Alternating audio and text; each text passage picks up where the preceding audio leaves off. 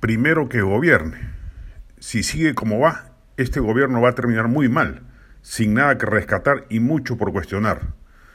No estamos frente a una izquierda capaz de hacer cambios sustantivos al modelo, ni ante un humanismo reciclado que una vez con las riendas en mano entiende que ir en contra del referido modelo es imposible. No es por izquierdista o neoderechista que a este régimen le va pésimo, es simplemente porque ha hecho de la mediocridad e inacción su bandera. Quizás, inclusive, y lo digo desde mi pública orilla derechista, lo mejor sería que Castillo hiciese un gobierno de izquierda, que así no ahonde la brecha de representación y crisis política estructural que sin duda genera en el Perú el hecho que los políticos hagan, una vez que llegan al poder, algo radicalmente distinto de lo que prometieron en campaña.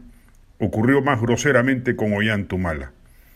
En las últimas elecciones, Claramente la mayoría del país votó por un cambio social y se espera, visto así, que Castillo no defraude esa expectativa.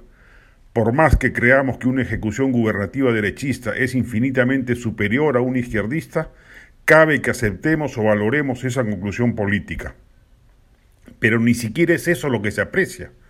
Lo que reina y se impone es la minucia, la triquiñuela, la trampilla, el embuste y aprovechamiento, los indicios de corrupción, el copamiento partidario, la muralla comunicacional construida frente a la prensa y por ende frente a la ciudadanía, la vinculación y favorecimiento a sectores radicales que jamás debieron haber estado tan cerca del poder, en suma, la parálisis administrativa.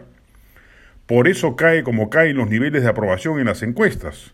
La última medición de Ipsos muestra que Castillo tiene la tasa más baja de popularidad de todos los gobiernos desde el 2001 a la fecha, al cabo de seis meses de gestión. Ni Toledo se desplomó tan rápido a pesar de que administrativamente la figura presidencial fue manejada calamitosamente desde el saque por el ex gobernante. Hoy Castillo tiene una aprobación de apenas 33%, cae tres puntos respecto de diciembre del año pasado, y una desaprobación del 60%, sube dos puntos respecto del periodo señalado.